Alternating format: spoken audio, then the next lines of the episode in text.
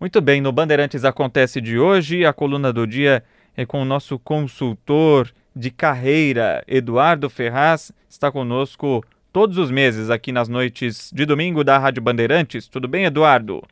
Boa noite, Leandro. Boa noite, ouvintes. Eduardo Ferraz sempre dando dicas para os nossos ouvintes para ter uma carreira melhor, mais bem sucedida. Hoje falando como ser a pessoa certa no lugar certo. Aliás, é o título de um dos seus livros, não é? É, o meu, meu penúltimo livro que foi relançado há uns seis meses atrás aí, como se posicionar, como achar o lugar certo, o nicho certo na carreira dela. Que inclusive a gente é, já citou aqui nas colunas do Bandeirantes Acontece. E uma questão importante que eu queria que você comentasse, o Eduardo, é o autoconhecimento é, qual que é a importância de qualquer pessoa, né, se conhecer para a carreira dela?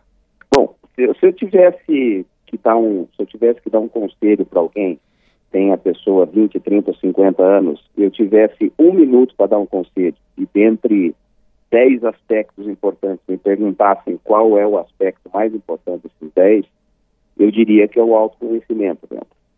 Porque, veja, é, se você não sabe, tenha você 20 anos, 30, 40 ou 50, se você não sabe, se você é profissional, é, quando questionado, no fundo não sabe aonde você manda bem, quais são os seus talentos, onde é que você tem facilidade, e por outro lado, é, onde é que você não tem facilidade, onde você não gosta de trabalhar, onde você vai mal, mesmo quando se esforça. É, quando você tem isso claro, é, eu diria que você tem 70% do caminho profissional é, já adiantado, já, já encaminhado. Quer dizer, você sabe onde você vai bem e você sabe onde você faz, vai mal. O que, que manda o bom senso e inteligência? Bom, eu vou trilhar o caminho é, daquelas atividades, daquelas funções, daquelas, daqueles trabalhos que eu tenho mais aptidão e eu vou evitar, dentro do possível, aquelas áreas, aqueles caminhos que eu não ando bem, que eu não tenho, que eu não tenho aptidão ou que eu não tenho vocação. Quando você parte do pressuposto que a pessoa tem um bom autoconhecimento, tudo que ela for fazer daí para frente está bem encaminhado, quer dizer, os cursos que ela fizer, os empregos que ela tiver, se ela trabalhar com, com consultoria, se ela trabalhar com administração, se ela trabalhar com direito, se ela trabalhar com medicina, se ela for jornalista, quer dizer, ela vai trilhar as áreas é, onde ela tenha, como eu disse, mais afinidade, a chance dela ser bem-sucedida é muito maior do que aquela pessoa que não tem autoconhecimento, é, o autoconhecimento é muito baixo, ou seja, a gente pergunta para a pessoa onde é que ela vai bem e ela olha com uma cara como se estivesse falando grego, porque isso não está claro para a pessoa. Ela fala que ela se vira um pouquinho em tudo. E eu já comentei em nos outros programas, né? Quem é mais ou menos num monte de coisa não é bom em nenhuma dessas coisas. Como é que faz para ter um bom autoconhecimento? Tem que fazer terapia? A terapia, o mentoring, o coaching é, é, é uma das das boas ferramentas que se usa. Agora, o principal, na minha opinião, é o feedback que a vida dá. É, até para simplificar para o ouvinte, né? Tem gente jovem, muitas vezes, se perguntando, mas como é que eu, como é que eu descubro onde eu mando bem? Vamos diferenciar aqui. É, o, o, o, existem três coisas importantes na carreira. Você precisa, saber, você precisa saber os seus pontos fortes, você precisa conhecer os seus pontos fracos e você precisa conhecer os seus pontos limitantes. Vamos lá. O que, que é um ponto fraco? Um ponto forte. Ponto forte é algo que eu faço bem feito, naturalmente e com bons resultados. Ou seja, é, eu, eu, eu, sou bom naquilo e normalmente isso é, é, essa característica, um ponto forte, é desde a infância, desde a adolescência. Quer dizer, a pessoa já vai bem, ela já tem facilidade.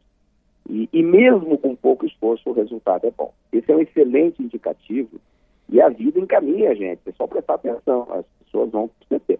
Ou ela é muito rápida em raciocínio, ou ela é engraçada, ou ela escreve bem, ou ela tem habilidade manual, ou tem habilidade esportiva, ou tem habilidade artística. Ou seja, o ponto forte, repito, é aquilo que a gente faz bem naturalmente.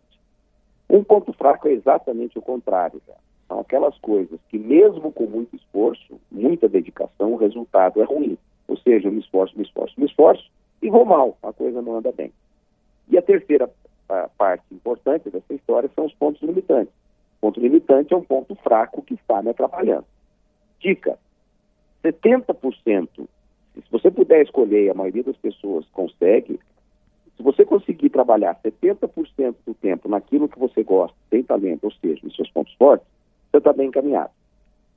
30% do tempo faz parte de trabalhar com pontos limitantes, ou seja, são aquelas áreas, aquelas, aquelas atividades que eu não sou, que eu não tenho, não, não tenho afinidade, mas que eu preciso fazer. Por exemplo, é, atender cliente chato. Ninguém pode atender cliente chato, cliente mal educado, fonte grosseira, é, gente, mas isso faz parte. É um, um, então, o que eu digo para as pessoas quando elas dizem, olha, um em cada três meus clientes, ou um em cada cinco, é, é, muito chato. E eu tenho vontade de brigar, eu sou agressivo, eu tenho vontade de, de, de dispensar a pessoa.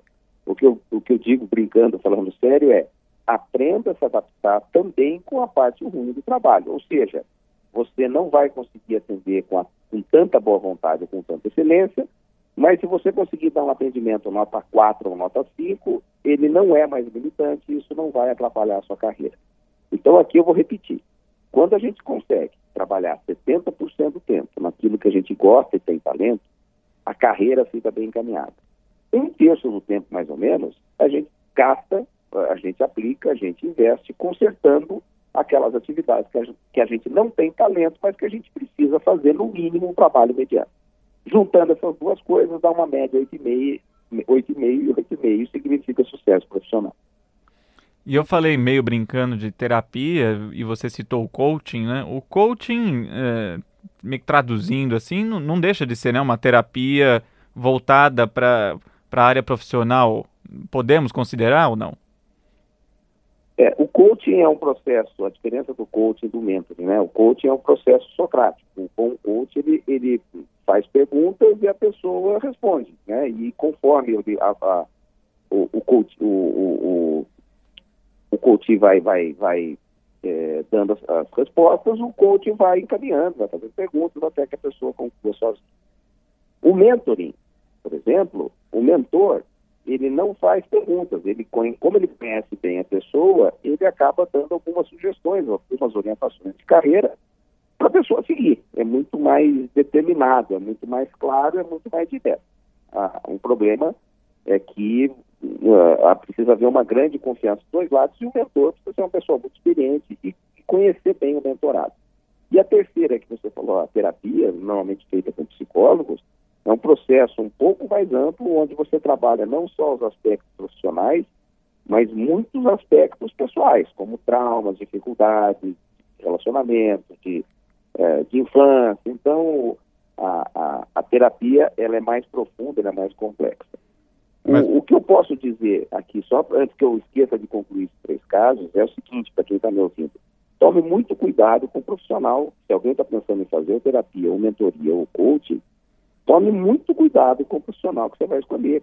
Se você escolher um profissional pouco habilidoso ou pouco experiente, é, é, ou, ou, que você tenha pouca afinidade, isso aí pode muito mais atrapalhar do que ajudar, porque esse é um processo que envolve muita confiança dos dois lados e, e, e muitas vezes é, faz um treinamento de final de semana ou, ou a pessoa aí está desempregada, faz um curso online e vira coach. Quer dizer, tem a menor capacidade, não tem aptidão, não tem experiência, não tem quilometragem e está lá se metendo a, a, a, ajudar outras pessoas a desenvolverem a carreira. Então, o alerta que eu faço, que a gente está falando aqui de autoconhecimento, é tome cuidado com o profissional que você contrata, é, escolha, analise, veja bem o rastro, a carreira, o histórico profissional, antes de pensar em contratar qualquer pessoa para te orientar. Muito bem. E outra forma de saber como escolher uma carreira, uma profissão mais compatível, mais adequada com a personalidade do nosso ouvinte é ler Seja a Pessoa Certa no Lugar Certo, do Eduardo Ferraz, que está conversando com a gente todos os, todos os meses aqui no Bandeirantes Acontece, dando dica para os nossos ouvintes e também mais, mais uma forma é, de saber mais sobre o assunto é ouvindo as outras participações na página do Bandeirantes Acontece no site da Rádio Bandeirantes. Tem lá todas as participações do Eduardo Ferraz. Você pode ouvir na hora ou baixar para ouvir depois, compartilhar também com quem você acha que precisa dessas dicas valiosas do Eduardo Ferraz, que volta mês que vem aqui no Bandeirantes Acontece, certo, Eduardo? isso aí. Até então, até outubro, no começo do mês, a gente bater mais um papo falando sobre carreira, falando sobre gestão de pessoas. Exato. Um abraço a todos. Um abraço, boa semana.